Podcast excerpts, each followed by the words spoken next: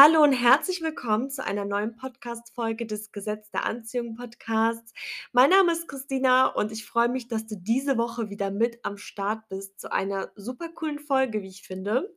Und bevor es mit dieser Folge losgeht, dum dum dum dum dum, bin ich wieder sowas von stolz und fühle mich sehr geehrt, dass diese Folge wieder von Ava und May gesponsert wird.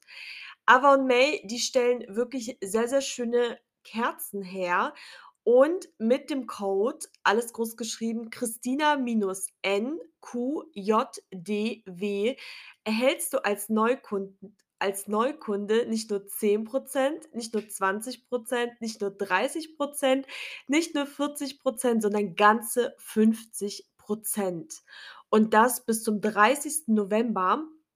Und ich finde, das ist so ein geiler Rabattcode, also wirklich um die Hälfte günstiger. Und es ist einfach jetzt die ideale Zeit für Duftkerzen, egal ob für dich selber oder als Geschenk. Und ich bin so was von süchtig nach diesen Kerzen, kann man schon sagen.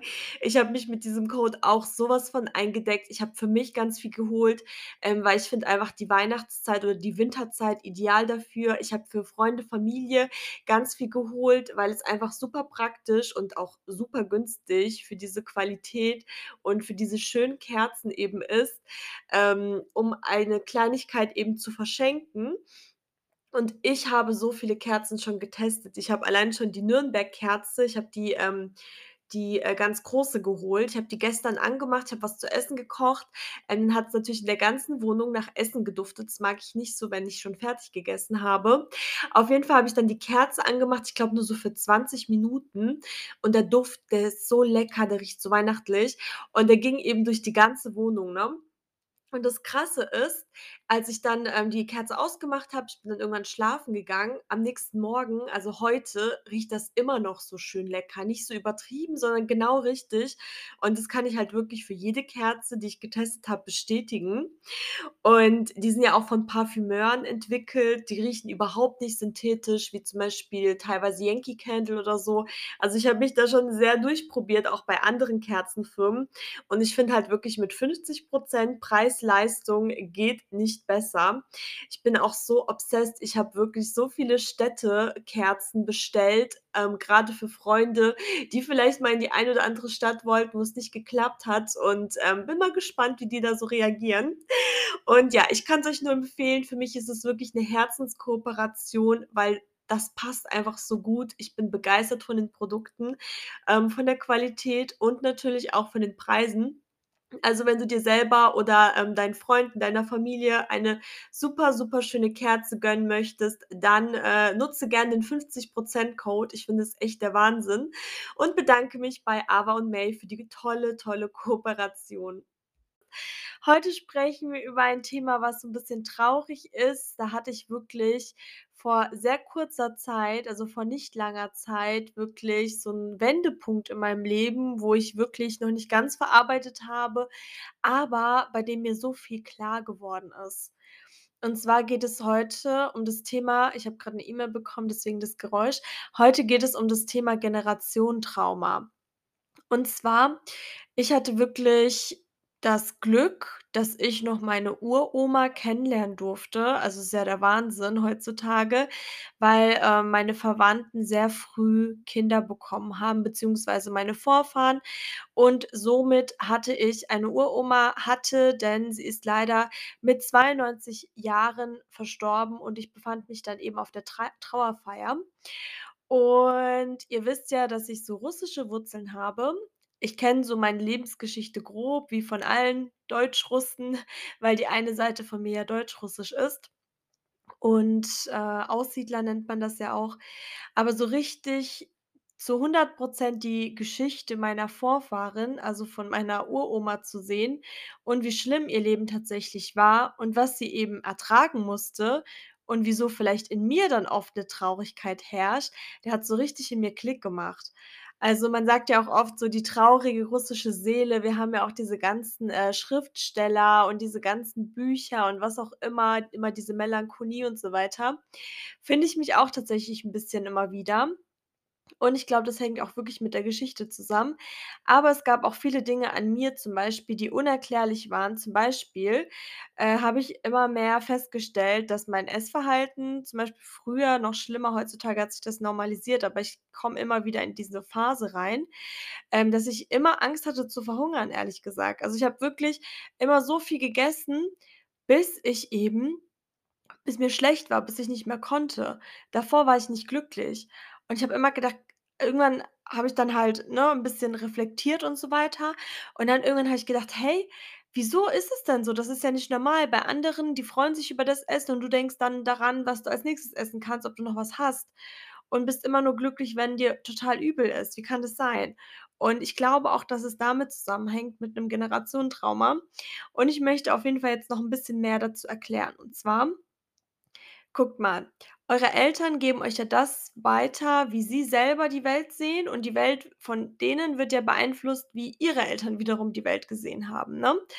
Und unsere ganzen Vorfahren hatten es ja früher auch schlechter als wir heutzutage. Wir leben ja heutzutage viel besser als die Leute früher. Wir können uns Luxus leisten, wo andere ihr ganzes Leben lang sparen mussten, zum Beispiel so 'n Fernseher. Wir können uns, äh, theoretisch ständig 'n neuen Fernseher holen oder er ist günstiger vergleichsweise prozentual mit unserem Gehalt wie damals. Oder Autos werden häufiger gewechselt. Also, wir haben jetzt wirklich mittlerweile Luxus und damals ging's halt niemandem gut. Also, egal also, je weiter wir quasi in die Zeit, äh, voranschreiten, desto schlimmer ist das. Und wenn die Eltern deiner Eltern ihrer Eltern irgendwelche Traumata hatten, dann wird es ja immer weiter vererbt. Nicht umsonst gibt's auch immer solche Sprüche in der Familie und das sitzt teilweise ganz, ganz tief in uns. Und klar, ich kann jetzt nicht alle Generationentraumata von mir oder von dir lösen, aber ich habe festgestellt in meinem Leben, dass der 1. Schritt, bevor bevor wir etwas verändern können, es ist zu verstehen beziehungsweise zu analysieren, wieso etwas überhaupt so ist.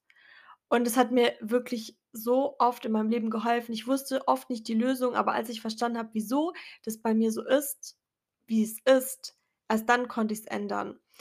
Und ich möchte halt auf jeden Fall mit dieser Folge 'n bisschen was darüber erzählen, was ich so, ähm, erfahren habe, aber ich will nicht zu sehr ins Detail gehen, weil ich niemanden zu sehr triggern möchte. Auf jeden Fall, ähm, meine Oma, die ist ja 1930 geboren. Und jetzt so 'n bisschen was Geschichtliches. Die Seite meiner Uroma, also meine theoretischen Ur-Urgroßeltern waren so waren sogenannte Wolgadeutsche. Also, das heißt, ne, damals Katharina die Große, die rief damals eben die Deutschen nach Russland und das waren eben meine Ur-Urgroßeltern und deswegen habe ich ja eine deutsche Seite, mehr oder weniger. Und auf jeden Fall hatten die dann damals natürlich 'n sehr, sehr hartes Leben, aber die Familie konnte sich halt nach 'ner Zeit also, die Eltern meiner Uroma und als sie 'n kleines Mädchen eben war, konnten die sich ihren Bauernhof aufbauen. Die hatten noch nebenbei Jobs, haben Tag und Nacht natürlich gearbeitet, aber sie konnten sich in den damaligen schweren Zeiten selbst versorgen und es kamen auch super, super viele Schicksalsschläge. Die Trauerfeier war wirklich wunderschön, ähm, wie zum Beispiel, dass meine Uroma den Tod ihrer Schwester live miterlebt hat, aber im Großen und Ganzen ging's denen vergleichsweise und auch für die damaligen Zeiten natürlich betrachtet ganz gut, ne? Und auf jeden Fall dann kam irgendwann der Krieg und die damalige politische Situation war halt so, wie sie ist. Und damals wurden die über Nacht, ähm, von irgendwelchen, ähm, Leuten so so polizeimäßig, ne, ähm, aus dem Haus rausgeholt. Die durften gar nichts mitnehmen. Ähm, alles, was die sich aufgebaut hatten, wurde zwangsentwei ähm, zwangsenteignet und die wurden dann eben nach Kasachstan befördert, wirklich nur mit dem, was sie da auf dem auf der Haut, auf dem Körper hatten. Also, nichts durften die mitnehmen. Die sind so nachts wurden die halt einfach, ähm, abgeholt und das ist ja das 1. die 1. Angst, die wahrscheinlich meine Uroma hatte ihr ganzes Leben lang. Wisst ihr, wie ich meine? Von einen Tag auf den anderen alles zu verlieren. Und auf jeden Fall, ich finde es wahnsinnig krass. Ihr Papa ist dann auch, ähm, in 'n Arbeitslager gekommen. Er ist dort auch gestorben und die Familie, die hatte absolut gar nichts, ne? Nicht so wie heutzutage, keine soziale Absicherung. Die ganze Bevölkerung hatte Hunger, es war Krieg et cetera. Und irgendwie haben die sich dann so 'n bisschen was aufgebaut, aber natürlich, ne, ähm, wenn man seine Grundbedürfnisse kaum decken kann, ist es 'ne schwere Zeit gewesen. Und nach dem Krieg hat dann eben meine Uroma meinen Uropa kennengelernt. Er ist dann auch sehr früh gestorben und sie hatte 4 Söhne, also hat die leben zum Glück immer noch. Einer davon ist ja mein Opa. Und, äh, sie ist dann eben nach Deutschland, so wie viele von uns dann eben gekommen. Und ich habe zum Beispiel voll krass dadurch gemerkt, wieso mein Opa so ist, wie er ist. Als ihr ältester Sohn hat er das natürlich umso mehr die Rolle des Vaters, also des, ähm, Ältesten quasi von der Familie aufgenommen, der halt umso mehr Arbeiten mit ausgeführt hat, weil ja der Vater nicht mehr da war. Und zum Beispiel meine Oma hat nie gelächelt also meine Uroma hat nie gelächelt, die war immer nur am Arbeiten, die war wirklich immer nur so, ne? Und irgendwann war sie natürlich älter, hat auch nie geredet so wirklich irgendwann. Und jetzt verstehe ich das erst, wisst ihr? Und jede Familie hat solche Geschichten. Je weiter man in die Vergangenheit taucht, wenn ihr das Glück habt, so wie ich, dass so was überhaupt noch bekannt ist. Ich fühle mich wahnsinnig, ähm, gesegnet da deswegen. Also, ich fühle mich wirklich sehr dankbar dafür. Und jede Familie hat solche solche Geschichten. Und das einfach mal zu wissen und wenn man dann so irrationale Dinge hat, dann dann versteht ihr einfach, warum oder wo der Ursprung sein könnte. Weil wie gesagt, eure Eltern haben sind ja so, wie sie sind, weil sie auch von ihren Eltern auch die Ängste noch mitbekommen haben und so weiter und so weiter und so fort. Das ist richtig, richtig krass. Also, für mich war's wirklich, ähm, nicht nur beim Thema Essen oder, äh, bei irgend 'ner Traurigkeit oder so, ähm, eine Erkenntnis, sondern auch so beim Thema Geld ausgeben, egal, ähm, wie finanziell gut es mir geht. Ich muss mich immer so 'n bisschen dazu zwingen, wenn ich mir was gönne, das zu genießen und so weiter, ne? Gibt für mich jetzt auch irgendwie 'n Sinn, weil ich habe zum Beispiel auch nie Armut erleben müssen. Also, ich habe nie was gespürt von wenig Geld oder Ähnlichem. Aber jetzt, wo ich weiß, warum es so sein könnte und für mich ist es absolut logisch, habe ich mir jetzt wirklich mal alles aufgeschrieben und kann mich dadurch verbessern. Und so 'n Generationentrauma ist halt wirklich krass. Also, ich glaube, das haben wirklich sehr, sehr viele, weil wie gesagt, heutzutage leben wir in vergleichsweise guten Zeiten, aber das war lange, lange Zeit nicht so. Und egal, ob's jetzt, ähm, wie bei mir zum Beispiel ist mit, ähm, diesen Vorfahren oder bei dir, das ist ja bei jedem so. Äh, früher ging's allen schlecht und viele Vorfahren von uns haben ja Krieg miterlebt oder auch heutzutage ist die Lage wieder sehr dramatisch. Und nichtsdestotrotz leben wir aber heutzutage in besseren Verhältnissen als jemals zuvor. Wie ich schon vorhin erwähnte mit dem Thema Fernsehen oder Autos, wir können uns immer bessere Dinge leisten und wir sind wirklich reicher als jemals zuvor. Und was für mich auch richtig krass war, ich bin dann am Sonntag saß ich da und habe so mir 'n Brötchen vom Bäcker, ne, gemacht und dann habe ich so meinen, äh, Streichkäse noch drauf, mein Lieblingskäse und das so lecker mit Gemüse belegt und wollte grad so reinbeißen und dachte mir so: „Fuck, so ein Luxus ist mir nur wegen meinen Vorfahren möglich.“ Und das, was ich grad mache, was ich grad esse, ist für die also, zum Beispiel für meine Uroma damals, so wäre das bestimmt so ein krasser Genuss gewesen, unvollstell unvorstellbar.